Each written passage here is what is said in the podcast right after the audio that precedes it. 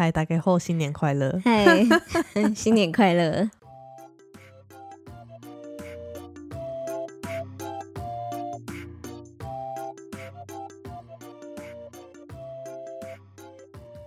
我们好快就开工了。哦，对啊，对啊，我们初二初二就回台东了。嗯，然后就准备录音。对啊，都是因为我们没有库存的关系。每个礼拜都有事情要做，想说这样比较新鲜啦。对啊，就比较真的是热腾腾的话题这样。好，那我们刚好上架的当天是情人节，那我要想想情人节要怎么过？不用，谢谢。好啊，我可能来剪片。哦，那剪片有没有剪片的那个 plan？什么 plan？就剪，假设在剪片的话要怎么过啊？没有啊，我就专心剪啊，我怎么过？然后中午会拜土地公。我们今天我们今天拜过了，今天只有拜天后宫，明天要拜土地公。哦，所以明天要去拜土地公。对，中午拜一下。好，我还没有过情人节，然后在那边拜土地公。啊，土地公比较重要。好，好啊。好啦，那聊点正经的。嗯，啊，今天要来聊智商。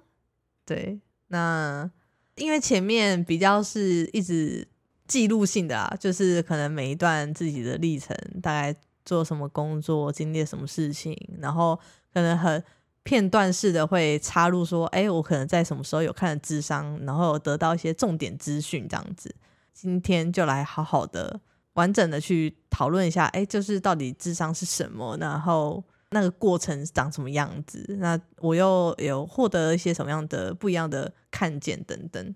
好，那你要先就是简单介绍一下什么是智商吗？然后跟智商，就是可能你经历过几次智商后，就是大概会经过什么样的流程？好，哎，那我先说一下，就是因为毕竟我本身不是专业的智商师，我比较是以个案的角度，主要是分享自己的经验啦。没有任何的医疗效果，对，所以就是如果说大家有有这样的需求的话，就是还是推荐大家，可能还是依照自己的需求去找适合的这样子。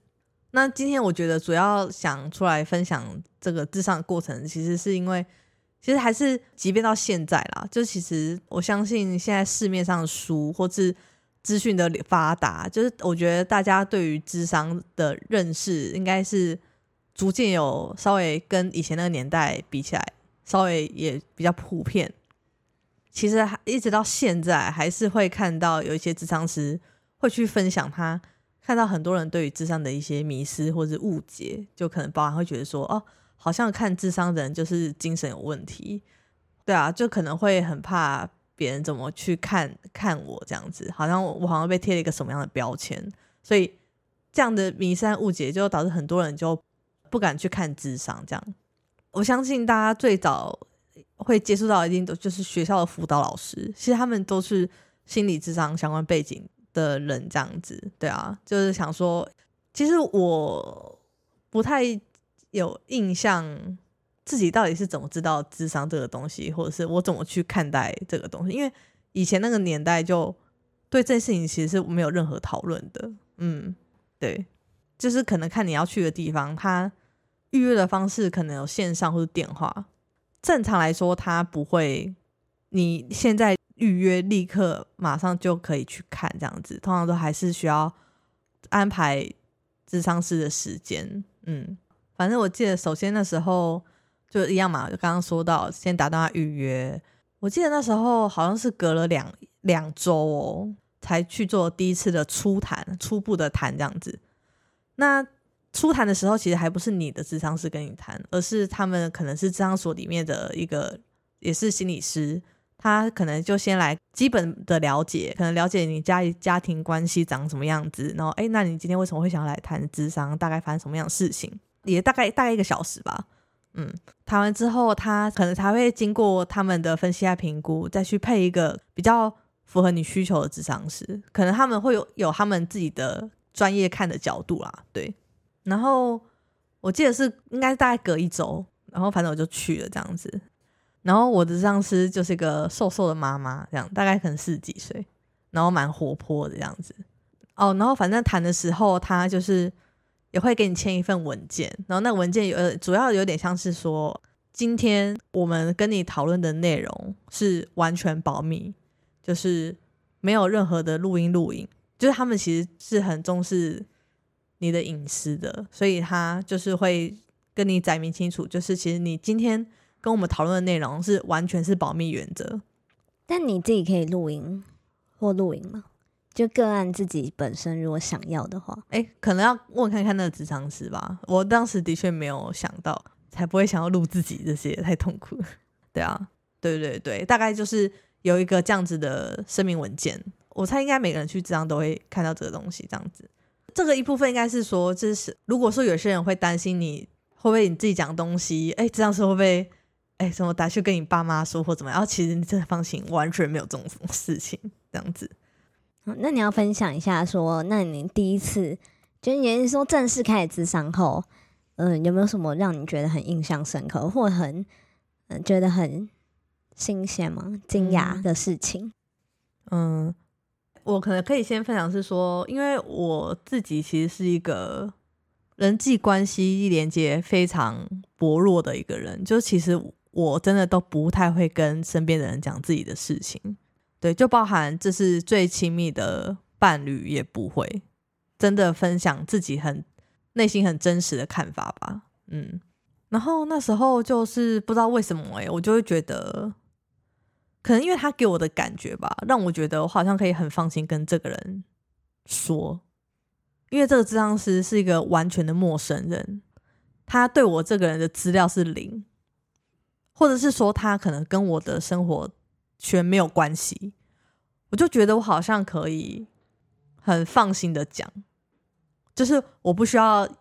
演，你懂我意思吗？就是我好像不用当一个就是那那个好员工的样子、好女儿的样子，或者好朋友、好伴侣的样子，我就是可以如实的呈现我自己，跟分享我自己的想法。我觉得那时候很印象深刻的感受是。就是他很同理我这件事情吧，就是刚刚前面有讲到啊，其实我就是在人际关系上面，就其实我其实是没有什么真的是很亲密关系的人，即便是家人，其实没有什么真的是可以很分享自己很内心、很真实想法的的对象。我其实大部分都还是扮演那个倾听的角色居多，对，大概就是音铺九，凹铺一这样子。嗯，对，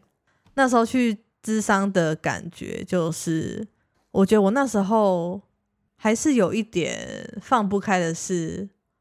通常在展现某一些情绪的时候，其实我是会很放不开。就例如说，我觉得很生气，或者是我很想哭这件事情，这是对一些事件产生的情绪，我我觉得。可能很不好，或是很怎么样，或是我很不知道那是什么的时候，就是那个智商师其实是，这当然啊，谁不会生气？然后什么，若是我早气死了，然后怎样怎样，我早就怎样怎样怎样了，就是好像他就是比我还生气这样子。我觉得，哎，哦，所以我是可以生气的，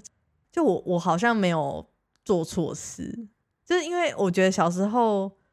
就是你的情绪是是被妈妈压抑住的。不管你被他骂的时候，你可能觉得很生气嘛，可是你又不能反驳，他就觉得说你气什么气，你哭什么哭啊？做错事还哭，你考那么烂还哭，你凭什么哭之类的？就是你不准哭，就是我从小到大就一直被讲不准哭，不准哭，不准哭。你只要稍微展现一些比较负面的情绪的时候，你就是马上会被妈妈就是喝止，然后跟很严厉的批判。所以我就觉得自己对于情绪的抒发，或者对于情绪的认识吧，其实蛮扭曲的吧。就是我觉得我没有办法好好的理解情绪这个东西，我好像永远都只能用开心来面对大家。嗯，然后就是我在哭的时候啊，就是张师就说：“你知道你虽然在哭啊，可是你的脸在笑，你知道吗？”就是笑这件事情已经变成是我一个习惯，对，就是我不管怎么样，我一定要笑。对，嗯，哦，这样听起来好像很恐怖。对啊，但因为我我看不到自己嘛，我根本就没有那样的觉知或感觉，这样子。那你后来哭有认真在哭吗？应该有。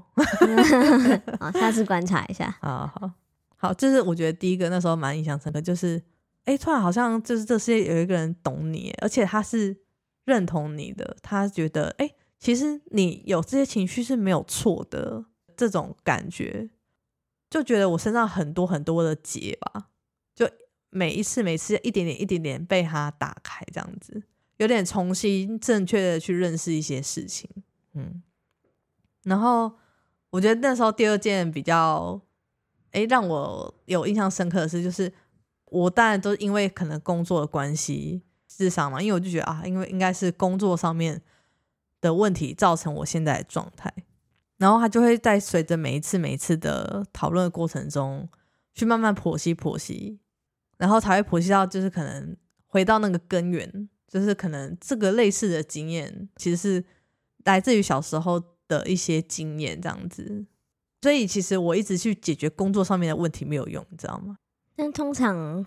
都会是跟小时候的经验有关吗？还是其实也不一定？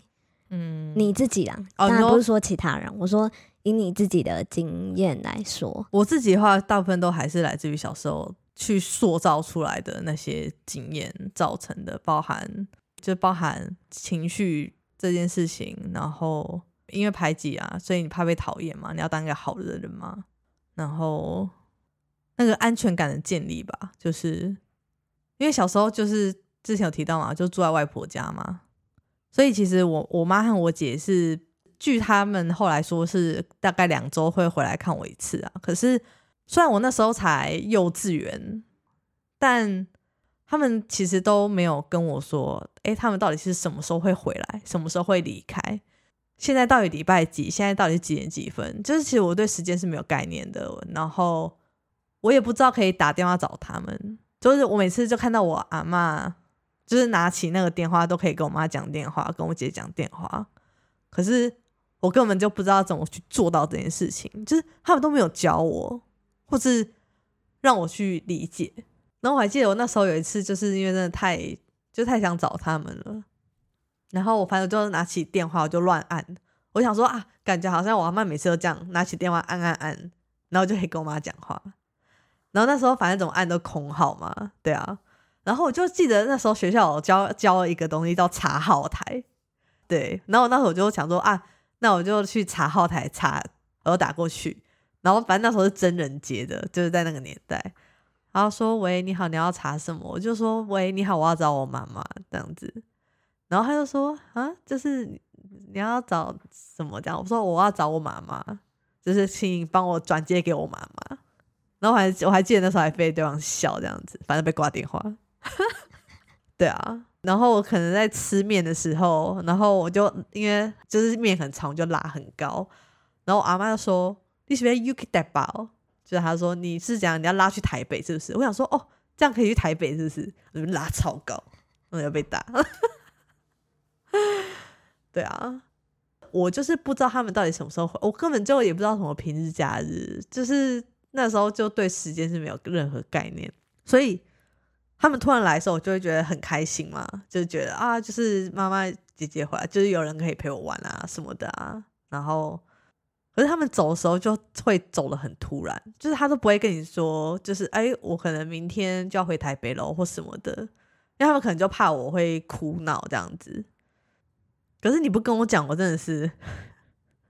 我觉得那个那个更更伤哎，就是好像原本在楼上还干嘛，然后可能下去的时候，我我就看到我妈跟我姐上计程车，我就觉得怎么怎么怎么突那么突然，或者是我姐原本在楼上跟我玩，然后她就说啊我回台北了，拜拜，然后就跑掉，就是我姐可能就知道说啊我等一下几点要搭车，但但是我什么都不知道。对啊，我就每每次都在他们接着后面边跑边追边哭，就是就是大喊这样子，叫他们不要走这样。然后你想想看，就这样从幼稚园到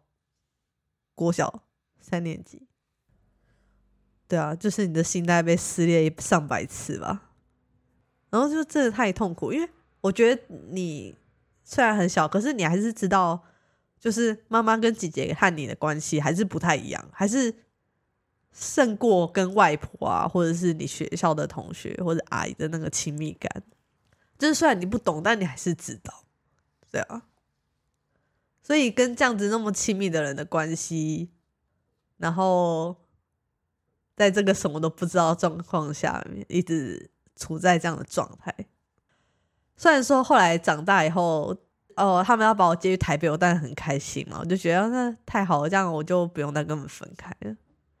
哦，其实在台北的生活就对，反正也是风云变色这样。然后学校又生活又那个样子，然后回到家又那个样子，就是你一刻就没办法放松哎，你好像没有任何一个时刻是自己是可以放松下来，然后展现自己的样子。因为你当你一展现自己的样子的时候，你就是一直被批判，一直被说不可以这样。所以我才讲到这边。好，哎，但我觉得我可以补充刚刚前面讲的一个刚刚没有讲到的是，就是我在初谈的时候啊。我那时候有跟那个人员说：“哦，我希望你配给我的那个智商师，就是请他不要出功课，是一定要我跟我妈练习的。就是我那时候很怕说，哎，会不会其实这个智商过程就是要跟妈妈可能 maybe 就是他们所所谓很好的过程，或是你要好起来的过程，是你必须一定要跟妈妈做什么样的互动，然后或者说什么彼此一定要。”坦诚或者是怎样的这种功课，我会觉得天哪，真的太痛苦了！拜托不要，就是我我很害怕这件事情，所以就是我很担心这是一个必经的过程，你知道吗？对，所以我那时候就是有请他说帮我转达给那个智商师这样。然后我记得小时候，反正我跟我姐就是在家，我妈那时候晚上回来就不知道，我觉得她不知道去上了一个什么研讨会或者是一个什么讲座，她就突然回来要抱我们两个，你知道吗？反正他就回来，就是突然就你知道，他平常就那边就拍鸡鸡这样，然后他突然回来就说：“哦，什么我的女儿啊，然后怎样怎样，然后说过来给妈妈抱一下，哦，可怕死了。”然后我姐就没差嘛，她想说：“哦，好，就给你抱这样。”后来我妈来抱我的时候，我整个落荒而逃，我完全没有办法靠近我妈，然后我又边跑边哭，然后把自己关在房间，我觉得太可怕了。所以我就很怕，就是智商时候需要做这样的练习还是什么的。对我就觉得我没有办法这样子。对，好，补充完毕。好，反正后来没有啦，就是智商是不会强迫你做你没有办法做到或是不喜欢的事情这样子。嗯，哦，所以回到你说，就是我跟我妈现在的关系，我觉得可能我跟外婆的关系比较是像大家跟。妈妈的关系吧，就是我我可以跟我外婆聊天、讲电话，然后肢体的接触什么的，就好像想象上的确是好像大家跟自己的父母的那样的关系。当然，还没办法跟他讲心事嘛，因为他可能不太理解，可能可以分享的有限啊。但我觉得至少生活上面，呃，要吃饱穿暖啊，要记得洗澡啊，这种对。但是这是对妈妈就是完全完全不懂，对。我觉得这是好像自己身体里面那个细胞，就还是记得以前的那那一切，那个妈妈很可怕的那那个那个时期。即便到现在，其实我听到我妈的声音，只要她的音频达到那个高度，我就会想起小时候的那个时候，然后我就会整个人就会觉得很不舒服，就会觉得很烦这样子。对对对，因为因为现在是我表弟住在我家，所以他每天都在骂我表弟。就大概会维持那个音调，然后我就会想到以前他也也是用这样的音调在骂我。但是这张是有分享一个，我觉得就是我没有想过的点是，他觉得不是说一定要跟妈妈什么样子才叫做孝顺或者和好或是什么，或是说一定要像大家觉得说哦，好像一定要跟妈妈有什么样的互动才是那个爱的表现。他觉得。我跟我妈都有，其实都有我们自己就是爱对方的方式，不是说好像我一定要像我姐一样，就是我可以跟我妈聊天，我可以被我妈抱到，或者是怎么样子，好像才是跟我妈和好，或者是才是孝顺，或者是哦，好像这样才是母女这样子。虽然我做不到那些事情，可是其实我反正我那时候在无印的时候，我开始就是会帮家里买东西。就是反正任何生活用品，就是或者家里的一些收纳等等，就是无印的东西啦，这样子就是会帮家里买。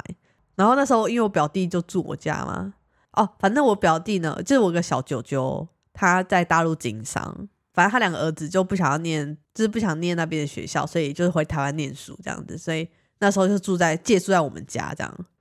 然后因为他们就是那时候好像才国中吧，国高中。然后因为我们家其实以前就我跟我姐都女生嘛，所以就我妈好像也不太懂说要帮我们买内裤或什么的。反正他们的内裤都大到跟裙子一样，就是包含内裤、袜子，就是一些这种男生的消耗品，也会去帮忙买一些这些东西啊，就是给我弟这样，甚至帮帮忙买床单啊、枕头套啊这种。就是其实这样是说，其实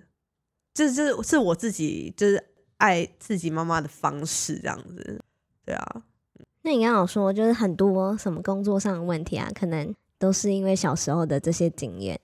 那你自己觉得这样有有点像是算是解决了吗？就是因为，但因为你你没有透过可能跟妈妈的一些互动，就他可能妈妈是一个很重要的节点，但可能没有透过跟妈妈的直接的互动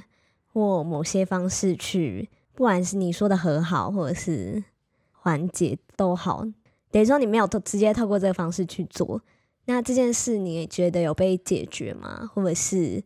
有在前进，或有往一个比较好的方向吗？就因为至于你要解决工作上问题，不是只是表面啊，它可能只是表面嘛，就是有更多更深层的这些议题在，但是没有直接去触碰跟妈妈的这个核心，或跟妈妈去互动。那你自己觉得有解开吗？或者是有比较好吗？它不是一个我今天我知道我就马上会好的事情，它其实是真的需要透过很长很长的一段时间，就是它的进展其实是非常非常缓慢。我觉得从第一次智商这样二十二十五岁到现在三十九年十年了，就我觉得我可能看，因为因为其实通常智商一次是六到八次，通常会一周一次。这样子的频率，所以大概就会六周到八周。那我每次看完之后，其实差不多透过这样子的智商去，就是因为智商师他可以帮你用第三个角度帮助你把你自己拉出来，去客观的看到你自己身上的一些议题嘛。当你知道之后，你可能会开始练习，会有透过一些方式去练习。那看完一次之后，其实我大概会。需要练习一到两年，才会有一些进展。他没有到完全百分之百可以说，哎，我下次遇到这件事情，我很清楚的知道这是什么，然后我不会有任何的反应。我觉得是很难的，但至少我觉得有进步百分之五十。就是我觉得它是可以帮助我缩短那个时间。就例如说，可能我今天遇到这件事情啊，我情绪起来了，一直到。冷静下来，到可以客观看这件事情，可能需要好几天的时间。可是，我觉得透过这个知道，它可能可以让你在几个小时以内，就是从几天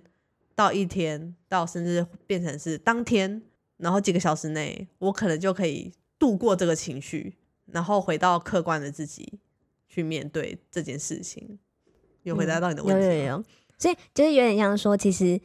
嗯，就是你讲的那个，不用勉强自己去面对，真的自己还没办法面对的这个关系，其实是有机会可以透过，就是我先知道了这件事情，然后透过其他方式去慢慢的练习的，就等于说知道它本身其实就是在前进了，不一定说因为妈妈是那个结，所以我一定要去解开这个结，我才能。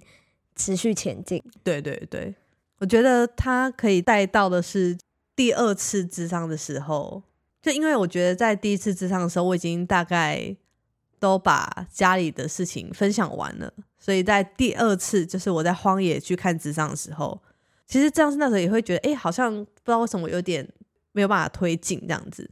不知道是哪一次，我就突然回想到，就是我以前在公关公司。有一场活动，就是反正很大的失败嘛，所以被提前终止，大家就提前回家这件事情。因为就自从那一次之后，我只要后面只要我工作到了某一个压力点，我只要看到一些工作场域的一些元素，我可能就会开始焦虑跟恐慌。所以在公关公司那时候，就是看到灯光舞台，我就会想到工作的。其实，在荒野那时候也是可能看到有人骑 U bike，我就会想到，哎，我工作的场域那边有 U bike 站，然后我就会开始焦虑恐慌，就是有一些类似这样子的情况有重复出现这样。然后当时就说，你知道你这样子是 PTSD 吗？然后我想说，怎么可能？就是我自己知道的 PTSD，就是通常是可能那种。战争啊，或者是像那种重大伤亡事件，可能像空难这种，才会产生所谓的叫做压力创伤症候群。我我工作就是总可能这这哪哪里有这样子的情境有 PTSD 这样。然后他就说，你就是在那个活动的当下，就是在你眼前，就是那些 trouble 同时发生，可是你当下是。完全傻住，你不知道要从哪一件开始处理。其实他这就跟今天发生空难，然后可能有很多很多人，就是可能被什么东西压住，然后可能谁被烧到，就是同时有那么多人受伤，你根本就不知道先救谁。其实那个冲击，他说其实是一样的，就是没有说一定是那个事件好像就比较严重，这件事件就比较轻这样，所以。我带着这样子的创伤压力症候群，其实到了荒野的时候，因为其实，在五一没有活动，但是我在荒野就开始有一些企业合作嘛，就开始有类似的活动，我就会很怕那些事件重演，嗯，所以我才会就是没有办法控制自己的情绪，那个焦虑的情绪，这样子不是一般人就是说哦好没事没事这种我就可以停下来的，但是。为什么我会在活动的这样的状态下面会让自己产生这样的压力创伤症候群？它其实是说，因为我小时候没有被建立起那一个安全感。通常一个孩子可能出去，不管上学、出去玩，可能跌倒了，或遇到挫折，跟朋友吵架了，然后被老师骂了，怎么样？他们回到家之后，其实就可能就会跟父母讨论，他说：“哦，今天学校发生什么事情？”然后可能父母就不管。就可能会哦，好啊，没事没事啊，没关系啊，没关系啊，就是像这样子的过程，其实是可以让孩子知道说，哎，今天不管我在外面遇到什么事情，我知道我会回到一个安全的地方，所以他们不会怕在外面失败，不怕在外面受伤，因为他知道他们有个地方可以疗伤。但是他说我没有这个东西。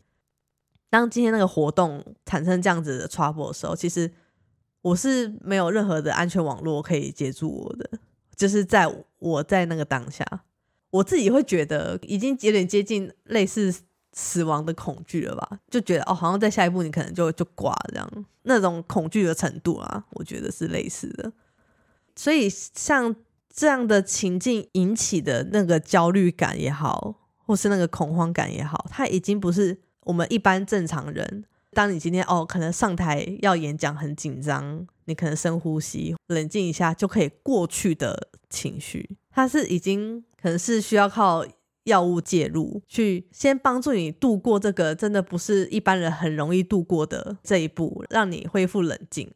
那他那时候是觉得已经没有其他方法可以去解决了吗？应该是说那个焦虑感可能没有办法透过智商缓解。他需要靠药物辅助，有点像是说，通常可能一般人可以靠自己冷静，可是我当时我没有办法，因为那个那个焦虑已经太严重了。他可能是需要靠药物介入，让我的焦虑感先降低之后，我才有办法很冷静的去看见这些事情。那焦虑感一起来，真的蛮辛苦的。我觉得那个焦虑已经不是我能控制，就是我已经控制不了，我我已经。已经没有那个理智了，就是可以好好的去让自己冷静下来，就是很希望自己再不要有任何感觉。然后，所以反正智商是就是建议你要不要去吃药。对，他说看我要不要稍微做一下诊断，然后可以拿一些就是适合的药物这样子，但他没有强迫我一定要，他只是建议我这样子。对对对，但我后来其实是没没有去啦，就是。就基于我当时对于药物的认识好了，就是我很怕我会对它产生依赖，对我就很怕成瘾啊，然后也很怕自己吃了以后就是可能精神精神不济吧。对对对，还是希望可以靠自己的力量去战胜这样子。所以我后来其实是还后来还是没有去这样。那后来这件事后续你有在尝试什么样的方法吗？哦，因为他那时候就不是诊断我有 PTSD 嘛，然后我就去查这个症状，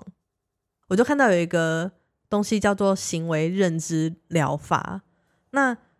嗯，刚好我搜寻到一本书，它但我现在不知道为什么就是找不到，再也找不到这本书了。就是它里面就是有提供一些案例，然后也有教你怎么去练习。就是我觉得它有点像是去反转你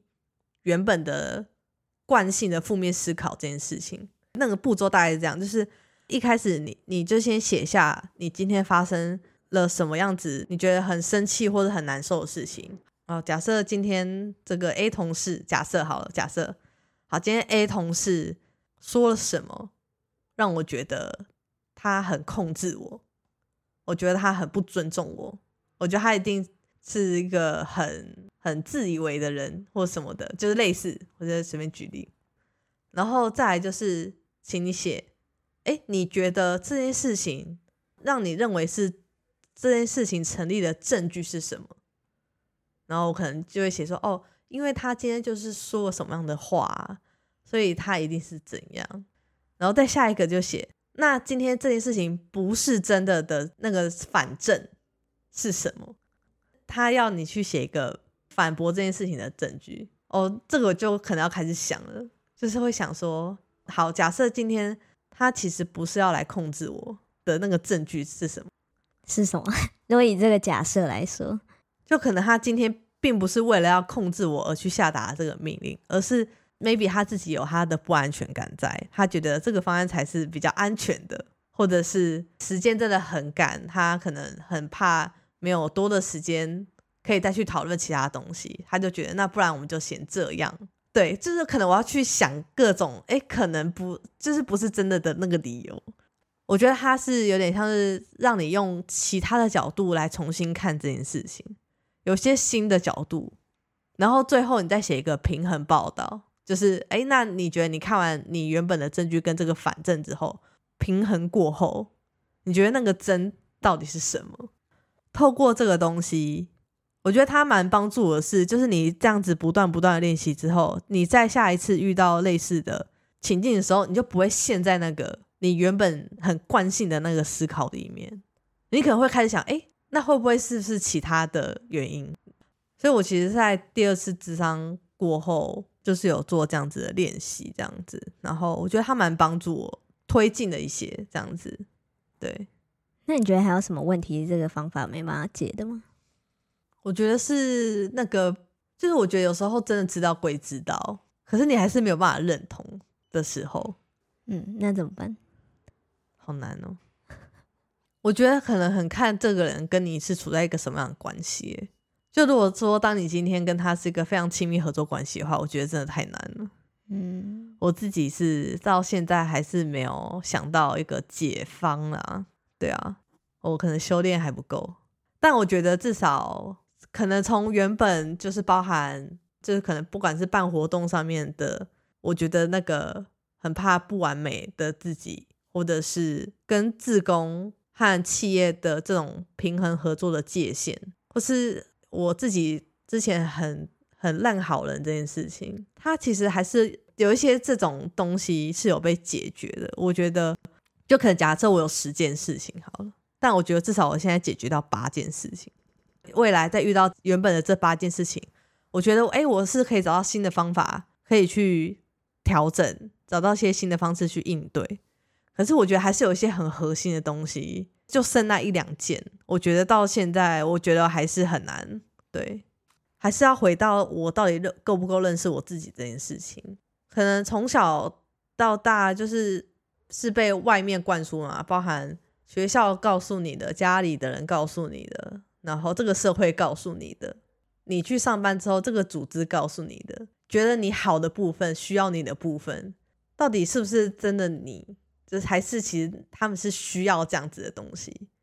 所以你去迎合这些需要，去迎合这些比较主流、比较大众需要的东西，因为你可能会觉得，哎，才有逃楼嘛，然后可能才会被看见嘛，或什么的。可是你到底喜不喜欢这件事情？就是你的本质，你你原本的个性到底喜不喜欢这件事情，还是那是你后天刻意努力练习出来的？你就会以为，因为我好像一直被需要这个能力，所以我应该是喜欢这个能力。好像慢慢从第三次智商就是在 TUT 嘛，其实因为那时候没什么进展，所以我老实说，我真的不太记得当时的内容是什么了。我真的完全我没有印象诶。但是那时候我其实又另外发现一本书，因为我那时候其实有点迷惘啦，就是其实，在 T 五 T 的时候，我就觉得天哪，我都已经第几次，我到底我够了没啊？我到底每次都要这样子？因为工作上的人际关系，然后又自己又掉头发，又干嘛，然后什么都好不了，然后我一直一直一直这样子，就是我到底在干嘛？我一直这样，我到底还能做什么工作？我到底还能做什么？那我到底要什么？就是我到底，就是我到底要来做什么？就是我此生到底是要来做什么的？我就是已经就是很迷惘，你知道吗？然后反正我那时候就是去成品的时候，就发现有一本书，就是它叫做。发现你的生命色彩这本书其实蛮酷的，是一个美国灵媒写的，就他不是什么智商师写的哦。我觉得那时候他很吸引我的是，哦，他上面有写说，哦，就是测出你的，就是你自己这个人的颜色，然后可以找到你此生来的目的，跟你的生命课题，跟就是认识你的本质什么什么的。我就觉得，哎呦，好啊，这看这本书我就可以知道我人生目的，我来看一下这样。对，然后反正他前面就是有个测验，就是可能会先测出，透过一些问题去测出你是什么颜色的人，我就觉得蛮准的。就是但是详细内容我就反正我就不多谈。虽然说他好像不是说很科学的东西，或者是他好像是什么心理智商相关背景的东西，就是或者说不要管他是不是真的好了。可是我觉得他的确也是一种。在当时蛮帮助我的一个工具，就是哎，去真的认识到某一部分的自己，跟一些新的角度或者看法吧。然后好像才开始真的很重视一些人格测验或者分析这个东西，就是包含那时候去 T O T，我们有做盖洛普嘛，然后或是像现在很流行的 M B T I，或是大家可能什么星座啊，或是人类图，我觉得它其实。也是一个认识自己的方式吧，嗯，其实我那时候还有带着那个生命色彩书，就是去给我智商师看，然后他说，哦，就是他回去也要买一本来看看，因为他说他其实有时候也会在自己的智商这个领域里面遇到一些瓶颈，就觉得哎，好像在他有既有的工具里面，他觉得有时候其实像透过一些比较好像大家所谓身心灵的东西。就是他，他也觉得，哎，不管这个工具是什么，就是他觉得可以去帮助自己看见不一样的东西，这样。嗯，那你现在对自己的认识是什么？就可能透过这几次智商，或者是这些工具，认识自己的工具。你觉得你现阶段对于自己的认识会怎么说？很难呢，好好大哦，这样怎么讲？就可能你本来可能是什么样子，那你透过。嗯，不管是透过生命设计色彩，诶，生命色彩的书，嗯，然后或者是其他这种测验的工具，好，我觉得这些东西它其实并没有带给我对自己新的认识或发现，我觉得是他让我知道，就是我以前很挣扎的一些部分，我觉得舒适我希望我想要的那个部分，跟。别人希望别人想要的那个部分的那个挣扎，因为我会一直觉得，哎，好像别人讲的东西才是对的，我心里想的那些东西好像是不对，或者错的，或者很奇怪的。但我觉得，就是在这个不断智商的过程和这些工具的帮助之下，其实你会发现你是对的。我好原本带着一个原本的自己出生、长大，然后。你经过了各种碰撞，遇到各种人，告诉你的东西，你开始慢慢去调整，然后慢慢去压抑，慢慢去迎合。可是你会开始变得不舒服，可是你不知道为什么。结果到头来，就是在这些碰撞过后，其实我活出我原本那个自己才是最正确的。所以我觉得它就是一个真的是解构又重组的过程。然后就再透过这些智商的拆解之后，再把我拼回去，我发现哎，就是我原本的自己。我觉得大概是一个这样的历程。透过这些工具，我觉得它比较是一直不断的去证明，哎，你其实你心里想那些挣扎，你的想法是对的，是正确的，不要怀疑。那后来就是第三次智商结束之后呢，有什么可能新的想法，或者是因为你说没什么进展，但你又透过一些方式，就是更加的认识自己，那有什么后后续吗？嗯嗯嗯，因为因为的确自己想出来。当这个自由工作者，可是其实到底要做什么，我其实还是没有一个，就是哎，我可能知道我有什么专长，可是我还是拼不出来我到底可以去做什么东西。然后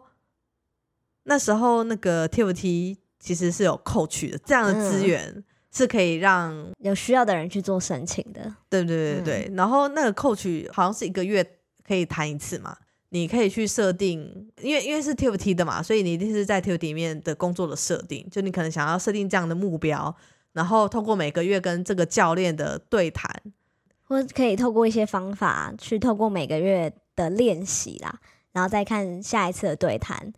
就是在这个目标上有没有做前进啊等等的，对这样的过程。对，所以我那时候其实离开以后就想说，哎，还是其实我应该。就是因为因为智商啊，还是比较 focus 在你自己的心理状态和一些议题。那我想说，哎，那我好像也可以去找看看类似 coach 的的角色，来帮助我厘清我对于这个人生或者是这些致癌的一些迷惑，然后看有没有一些帮助这样子。我那时候找到的是 life coach 人生教练，对，那他跟那个就是 TFT 那个教练有什么一样或不一样的地方？就是我们可能就留到下一集可以来跟大家分享这个东东西，这样子，对。好，那想说最后啊，就是因为其实智商是有呃蛮多种不同的类型，那想说除了就是你刚刚提到的某一种行为认知疗法的那种形式之外，有没有什么样的呃智商的模式或方法是你觉得很印象深刻的？你觉得？好好好好哦，好，我分享一个好了。哦，其实我觉得那时候有一个，我上次这样是有用一个蛮酷的方法，我可以跟大家分享。就是我记得那时候他第一次使用是在无我无印的时候，那时候他其实就邀请我，就是他就拉一张椅子在我前面，然后他就说：“好，现在假假设现在这个椅子上面坐着你的店长，那你现在有什么话想跟他说？这样子。”然后反正讲完以后。然后他就说：“好，那现在你坐去那个椅子上面，然后看着你原本的椅子，然后现在你是店长，那你现在有什么话想要对瑞说，或是你现在看到那个瑞到底是什么样子？我觉得很神奇，就是我真是一坐过去哦，我马上看到我自己跟店长的心情和那个感觉，我觉得真的超神奇的，就是。”啊！突然好像感到店长满满的无奈，就好像其实不太了解我到底怎么了，也不了解我的想法。可是他就看到一个很畏畏缩缩的我坐在那边。我觉得这个换位思考很不一样，是就是很快速的让我感觉到，哎，其实对方到底就是那个真实的那个想法是什么？啊！但我突然想到一个想要分享的是，就是我不知道大家知不知道侯祖杰啊，就是谢依霖，就是有演《小时代》那一个人，对。他其实自己有在一个节目上面分享过，就是他当时就是呃有一个朋友推荐他去做催眠，然后他就想说啊，他最近其实也没有什么，就是生活上面就是也没有什么太重大的事情，也没有什么好像，因为他也是其实已经很了解自己的状态，和包含就可能像我一样，就是知道各种，所以他觉得他现在的状态很好，他好像没有什么任何就是想要解决的事情这样子。去催眠的时候，他就不知道要就是谈什么，然后反正那个催眠师就跟他说：“哦，真的都可以，任何你想要问都可以。”然后他就说：“啊，不然我来问减肥好了，因为他就觉得他减肥一直减不下来，但他中间他就没有讲他们怎么进行。但是他是很神奇的，就是这谢依霖就是突然想到说，其实他小时候啊，好像很会吃。然后他妈妈就有点像是去跟邻居说：“哦，认到这就熬夹，然后下面外公都夹料料。”他感觉到他妈妈是有点好像很骄傲，或者是很开心的去跟邻居分享说：“啊，我们家女儿又把我们家的东西吃完了。”这样子。然后这个东西让他那个很小的时候自己去种下那个种子是：“哦，我好像吃东西，我爸就会很开心。”但是他其实是没有意识的，在。这个现在，所以他有时候其实即便吃饱了，他还是想要吃。反正他现在就是会告诉他自己：“哦，我已经吃饱，我已经吃饱，就不不要吃。我这我不需要再让我妈开心了，我不需要再讨我妈开心这件事情了。”对，对啊，我我觉得智商大概我觉得会类似带你有这样的看见啊，就是他不是什么你好像有什么状况你才会看智商，就是我觉得他是一个蛮。日常的，我甚至真的蛮推荐每个人真的都可以去。政府现在有那个智商的资源，就是十五到三十岁的人可以免费智商三次，嗯，就是他可以有三次，然后一次是一千六的扣补助。对对对对对。可是他那个有配合智商，就是要上卫福部的官网，他就是有有分实体智商跟线上智商。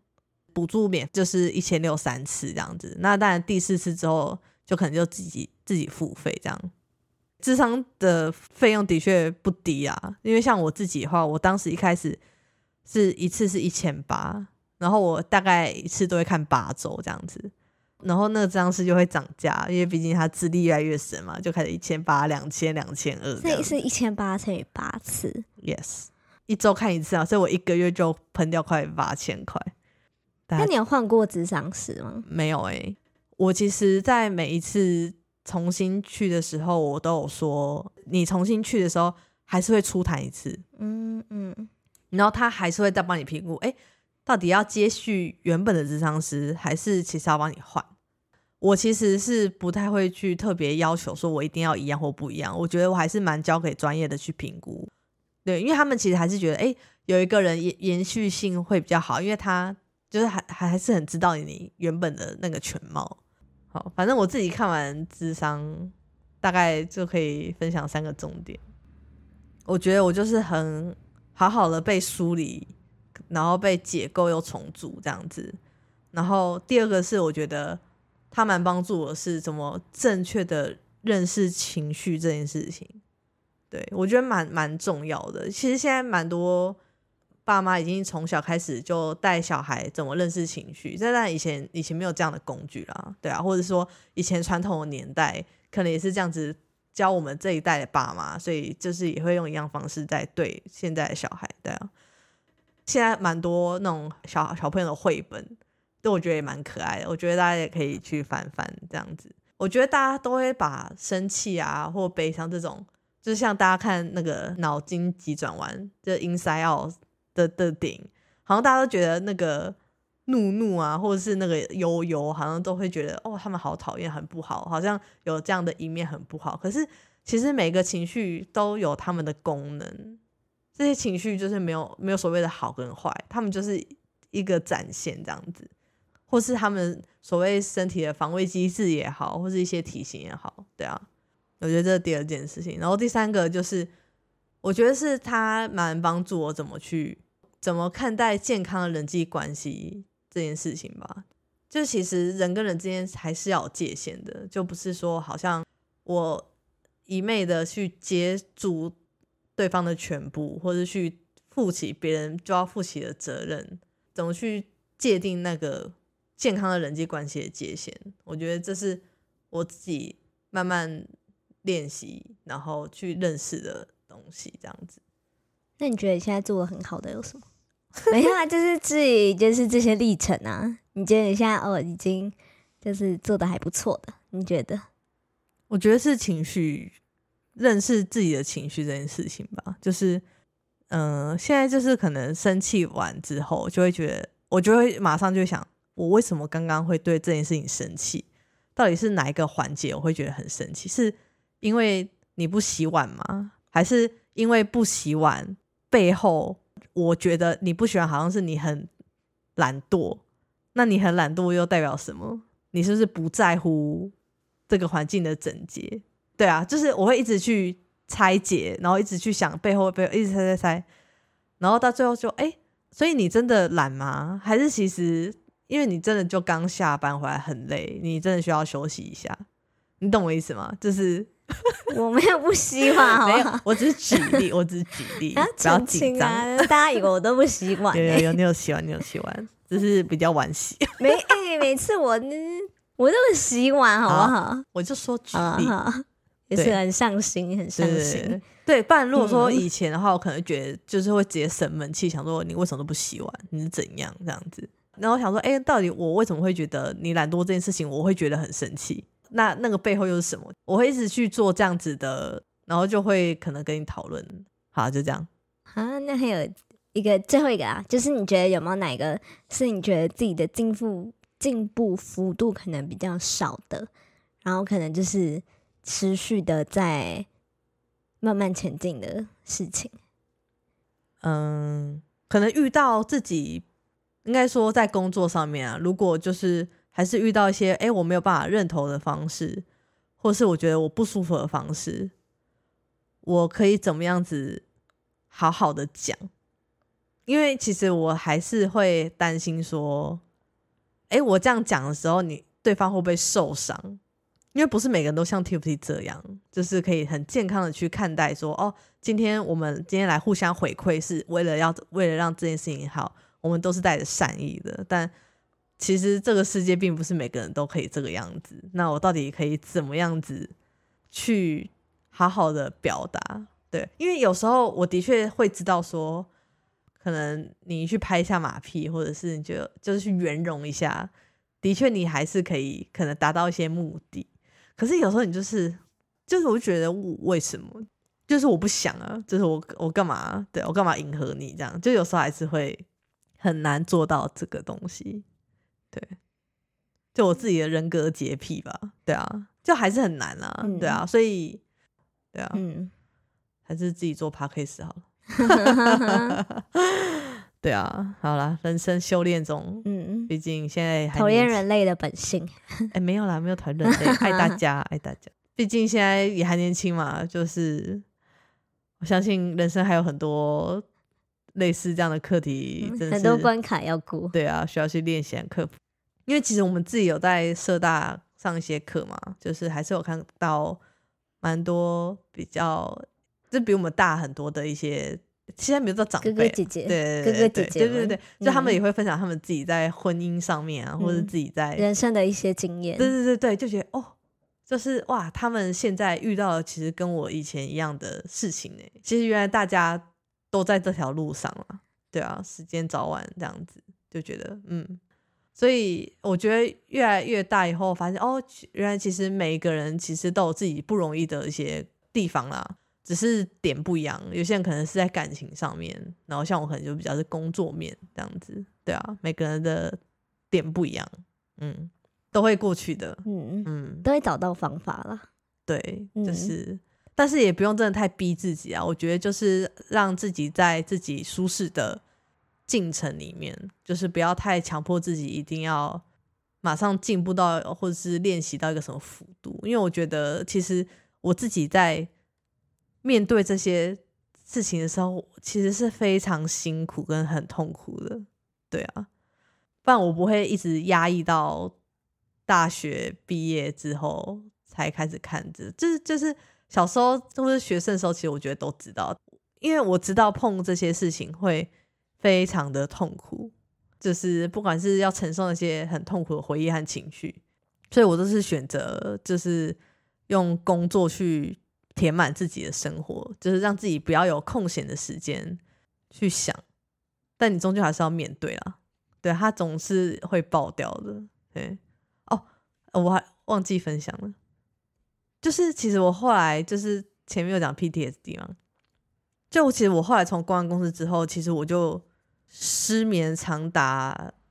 一直失眠到 TFT 哎，其实我那时候每一晚都。需要看手机，把自己用到很累很累，到可能 maybe 凌晨我才睡得着，就是我要让自己把自己弄到真的很困很困，我才睡得着，就是大概长达七年多的失，就是失眠这样子。然后，然后当然你失眠之后延伸出来很多自己身体上面的问题啦，就是那时候其实中医就是说，因为我失眠的关系，所以我的气血不顺啊，心脏缺氧，导致那个气又推不上头以上，我的头发就没有养分，然后就掉头发。心理影响身体，然后身体的状态又影响心理，我觉得就是很环环相扣这样子，对啊。所以我可能一直去找任何方式去治治疗我的身体，其实都没有用。这其实还是往心里去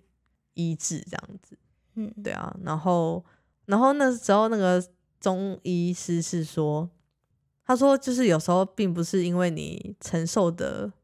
压力变大，而是反而是因为你的身体太虚弱，所以你承受不了这些压力。有时候就是真的回归最简单、最简单的。就是早睡早起这件事情，你就觉得这些东西都免费啊，你就觉得那还有怎么用？好像要买买一些可能很贵的东西，就觉得它的功效好像比较好。可是我们就先做免费最简单的三三件事就好。第一个是早睡早起嘛，但我知道现在很难做到。啊现在这样的时代，就是可能有时候你真的回家已经。工作回家已经很晚了，然后你其实还是会想要有一些自己的个人时间，所以你会舍不得睡，你就还是会可能弄到一两点。但我觉得没关系，你就是选一个嘛，你就是看你要先选择早睡，或是先选择早起。我觉得你可以先择一。然后第二件事情，我觉得就是，哎，多喝水。这但我觉得多喝水，你不用说怎么一天一定要多少 CC 啊，你其实会发现你自己身体真的会。你就你就是会一种被清清理的感觉，对。然后第三个就是，我觉得那个运动啊，就是看大家啦。其实我觉得不一定说一定要跑步或者去健身房这种，走路就可以了。可能去公园散散步也好，对，就是你不要选那种什么跑走到旁边都大马路，这也不舒服。我觉得你可甚至可以去逛街，嗯，逛街啊，逛书店、逛展的这种走路，就是我觉得它也蛮。就是那时候也蛮帮助我放松的啦，对，分享给大家小 tips。但我觉得我那时候失眠后来为什么好？我我想一下，然后会讲太多。好，我觉得后来在 TFT 那个很关键的那那件事情，就是其实我上一集有讲到，其实我就是在 TFT 有被重建安全感这件事情，就是它是让我有安全感的，我不用害怕，你知道吗？所以我其实是可以好好睡觉的，我不会很焦虑。就是带着很多烦恼入睡，我就是觉得啊，没关系，反正就是我是安全的。但我我可以分享，看我会不会讲一直岔题。好，因为我那时候也是有问过智商师说，哎，那我跟我妈这样子，我到底能怎么办？就是我就说我到底能不能完全好，然后不要跟我妈有任何的功课练习，但是我可以好。反正智商师说，基本上是这件事情是不会好，就是甚至他自己身为智商师。这么专业的智商师，遇到他爸的一些事情的时候，他还是会会引起那个就是情绪吧。但他那时候 跟我分享一个，我就觉得很荒谬，而且没有很荒谬。那时候就是觉得他什么的答案就是，他说重新建立一个家庭这件事情，就是他说就是可能你原本跟家庭的这个不是那么好的关系，但是你可能随着你结婚。你可以跟你的另外一半重新建了一个你理想中是这样子的家庭关系和那个安全感，你可以重新在你自己的家庭重新建立起来。那我想说，哈，我要去哪里结婚？那我，对对对，大家可以试试看啊，也是多一个方法啊，多一个机会。啊，前提是要找到正确的伴啊，这样子，对对对对，好，分享给大家。好，了，那今天聊的可能杂七杂八聊了很多，我不知道剪出来会长什么样子，但就希望今天的内容对大家有一点点的帮助。那我我们也会把就卫福部那个就是十五到三十岁免费智商三次的那个资讯链接放在我们资讯栏，那大家有兴趣的话可以用看这样子。那如果说你今天嗯，还是对智商有一些，还是还是没有办法太理解他什么样子的话，我蛮推荐大家可以看两本书，就是一本是叫做《被讨厌的勇气》，这它里面我觉得蛮有意思的是，它其实是透过老人家和一个年轻人的对谈，就是年轻人就会带着自己的一些事情跟这里面的一个老人家去做很多的对谈，我觉得他还蛮像智商的那个状态的，对我觉得蛮推荐大家可以去看的。然后或许在这个里面，你也可以找到一些自己很共感的部分。然后我觉得第二本书的话叫做，哎，那叫什么？带癞蛤蟆去看心理医生。就其实它是里面是用比较动物动物的角色，就可能鼹鼠啊或者谁啊，然后就是里面有个癞蛤蟆，他去看心理医生这样子，就是有点像看童话故事书，可是里面的情境和过程就是看智商的过程。我觉得他的确是有把看智商这件事情，就是让他比较不可怕一点吧，或是对啊，就是如果说大家可能听完内容对智商还是。诶，有一点困惑或是不太理解的话，我觉得蛮推荐大家可以先看这两本书，可能可以先慢慢开始找到自己的一些关键字吧，可能可以开始去分析说，诶，到底自己有没有哪一些重复性，可能不管在生活上面跟任何人的互动上面，跟在工作上面重复性遇到的一些事情，找出那些症结点的关键字，然后这关键字，我相信现在有很多。相对应的书籍，有很多周牧之也有很多书，就是现在很多，或者 Podcast 也可以，就是现在有很多很多的线上的工具可以让大家去使用。你不一定说好像一定要看智商我才能解决这些事情，而是你可以先做这样子的收集吧，然后去简单的先去理解，然后再慢慢慢慢的看，哎，是不是真的有需要往智商的地方去迈进？这样子，好，分享给大家。好，嗯，好，